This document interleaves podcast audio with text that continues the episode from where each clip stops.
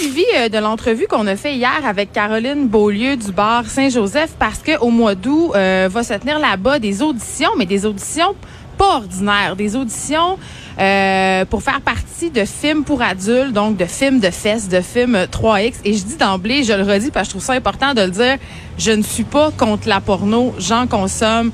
Euh, je suis pas une féministe abolitionniste. Là, je trouve ça bien correct cette industrie-là quand c'est bien mené.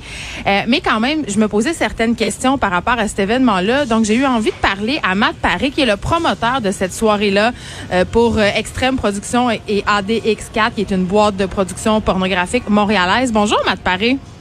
Bonjour. Premièrement, euh, on va y aller bien simple. là. Moi, je me demande vraiment pourquoi. Qu'est-ce que ça donne de faire ce type d'audition-là euh, dans des parkings de bars, des festivals? Parce que vous l'avez fait aussi dans le cadre de d'autres, euh, je pense à Saint-Tite notamment, il y en a eu au Saguenay. C'est quoi le but de faire ça dans ce type de- d'endroit-là? Euh, ben, on en a fait une vingtaine peut-être depuis cinq ans. là. Le, le but, c'est de, de, de créer du contenu de pornographique, tout simplement. là. C'est un gros party qui va finir avec euh, des scènes qu'on va publier par la suite. Là. Non, je comprends que le but, c'est de faire du contenu pornographique, mais pourquoi euh, vous faites pas des auditions dans des salles d'audition classiques? Pourquoi faut se déplacer dans des lieux où souvent l'alcool coule à flot, où les gens sont désinhibés, où il y a des gangs? Euh, Est-ce que ça donne quelque chose de plus? Est-ce qu'on va chercher un casting différent? Parce que c'est certain qu'il y a une raison derrière ça. Là. Je peux pas croire que c'est seulement le hasard qui vous fait aller dans des parkings de bars. Euh, ben écoute, c'est ça, c'est, c'est créer des parties, créer quelque chose qui, qui je veux dire, on en a fait aussi là, dans, dans des places qui étaient dans la journée, la semaine, euh, qui étaient vraiment juste des auditions, mais ça fait pas la même, euh, pas la même vibe là. C'est un party. Mais c'est quoi la vibe, justement? C'est les gens sont, sont plus willing? Euh, ça leur tente plus de participer? Euh, ben oui, c'est pas une question de tenter de participer, c'est, que- un- créer un événement, là, c'est un happening. Là, je veux dire, on est pas mal, je pense qu'on est tout seul au monde à faire ce genre d'événement-là.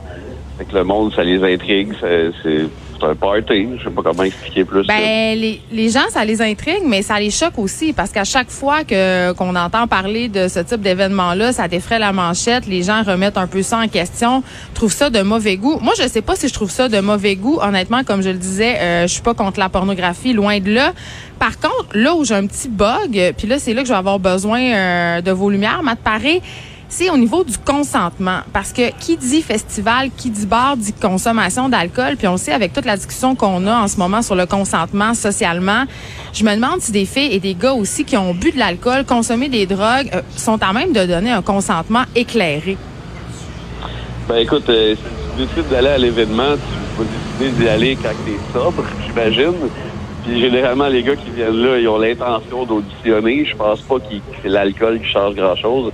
Puis tu sais, on va pas, euh, on va pas sélectionner des gens qui sont complètement scrap. là. Je veux dire, il faut qu'on soit capable de tourner une scène non plus. Si- S'ils sont trop sous, ça donne absolument rien de, de les passer. C'est sûr qu'il y a une question de consentement aussi, mais je veux dire,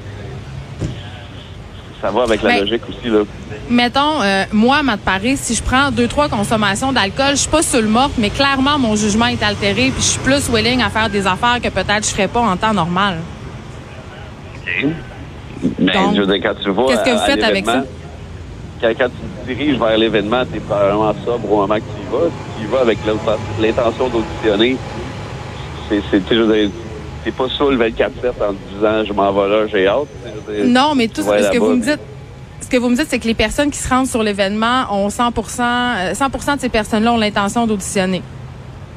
Ben, ça arrive qu'il y en a qui changent, euh, qui, qui, qui- il y en a, c'est sûr que ça arrive qu'il y en a qui y vont puis qui prennent une coupe de verre puis ça leur tente, mais je veux dire, s'ils sont visiblement trop sous, on les prendra pas, là.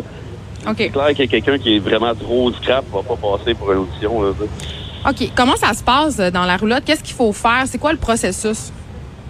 Euh, ben, c'est pas compliqué, là. Je veux dire, euh, moi, ben, c'est pas moi qui choisis qui, qui va auditionner. Je veux dire, c'est ouvert à tout le monde, mais c'est les, les, les autres patrons dans les catex, dans les qui vont choisir qui auditionne. Puis, euh, on leur donne à peu près 15 à 20 minutes avec une ou deux actrices porno. Puis, euh, c'est, tu sais, l'actrice à la base, on va leur faire une petite entrevue de, genre une minute, on va poser des questions. Puis après ça, l'actrice, euh, il faut qu'elle refasse comme une branlette. À la base, Ouais. elle, va les masturber. Puis si ça va plus loin, ça dépend de eux, ça dépend des actrices, ça dépend de la vibe, ça dépend des autres. Je veux dire, si le gars leur plaît, si ça leur tente d'aller plus loin, ils vont aller plus loin.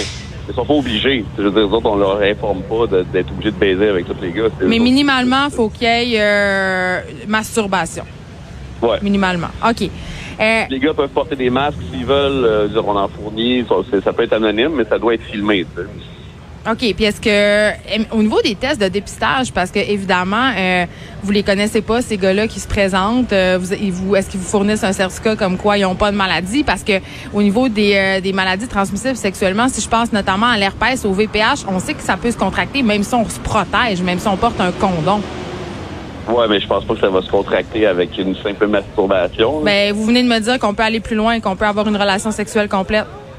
Ben ça, ça dépend des filles nous autres, on force personne à rien. Si les filles décident de, de, de faire ce qu'ils veulent, ils font ce qu'ils veulent. Mais on ne sait pas si l'autre personne. en face de nous a, a, quelque chose. On ne sait pas si cette personne-là est clean, comme on dit. On ne le saura pas. on n'a pas de certificat. C'est comme, la, vie de tous les jours aussi. Je veux dire, quand tu ramasses quelqu'un dans un bar, tu ne sais pas si elle est clean. C'est toi qui décides si tu mets des condoms, tu décides qu'est-ce que tu fais avec la personne. Oui, mais là, on n'est pas dans la vie de tous les jours. On est dans l'industrie du sexe. Normalement, on s'attend à ce qu'il y ait un minimum d'encadrement, non?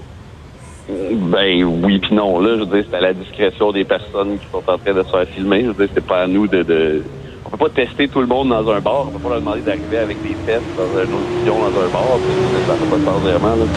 Ben moi, euh, je sais pas si, je couche avec un gars dans un bar, je vais vraiment vouloir savoir s'il a fait des tests. je vais vraiment mettre un condom, vraiment. Puis il y aura pas de, il y aura pas de, de, de relation ben. buco-orale. Je veux dire, c'est quand même pas rien là. C'est, je trouve que c'est un peu banalisant votre affaire. On ne sait pas trop. Ah, les gens qu'on se rencontre dans la vie. Ah, tu sais, euh, encore une fois, on, si vous êtes dans l'industrie du sexe et vous êtes sérieux euh, il me semble que je m'attendrais à un processus de dépistage ou du moins à, ce qu'on s'assure que les gens qui vont prendre part à ces scènes-là aient rien, tu sais. Ben, on fournit les condoms, puis on force personne à rien, là. les condoms sont là, les masques sont là. Il arrive ce qui arrive, je veux dire, on force personne, nous autres. On fait juste assister à ce qui se passe. Ben, écoute, non. Euh, je me demande, qu'est-ce que vous faites avec les images des personnes qui sont qui seront pas retenues? Est-ce qu'elles sont détruites? Est-ce qu'elles sont conservées? Est-ce qu'elles vont être diffusées?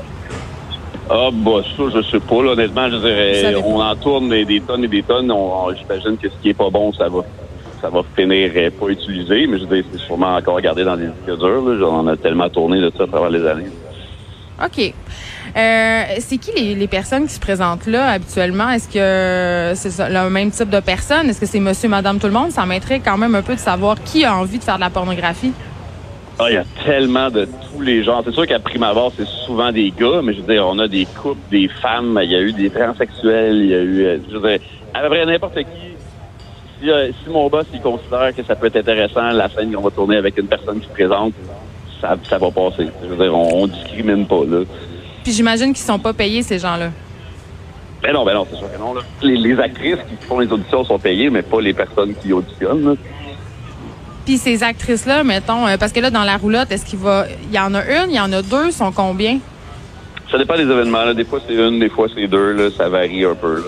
Puis elles peuvent s'enligner combien de gars dans une soirée?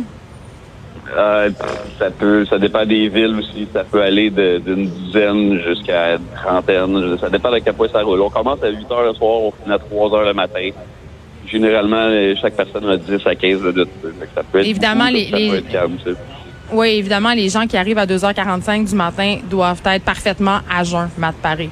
C'est une blague. je pense pas. Ben oui, mais je pense pas sont à On leur fait quand même signer un release, ça leur prend une pièce d'identité. Je veux dire, puis bizarrement, il n'y a jamais personne qui est revenu après ça pour nous demander de ne de, de pas utiliser quelque chose, de détruire quelque chose. Il n'y a jamais personne qui est revenu qui a changé d'idée après.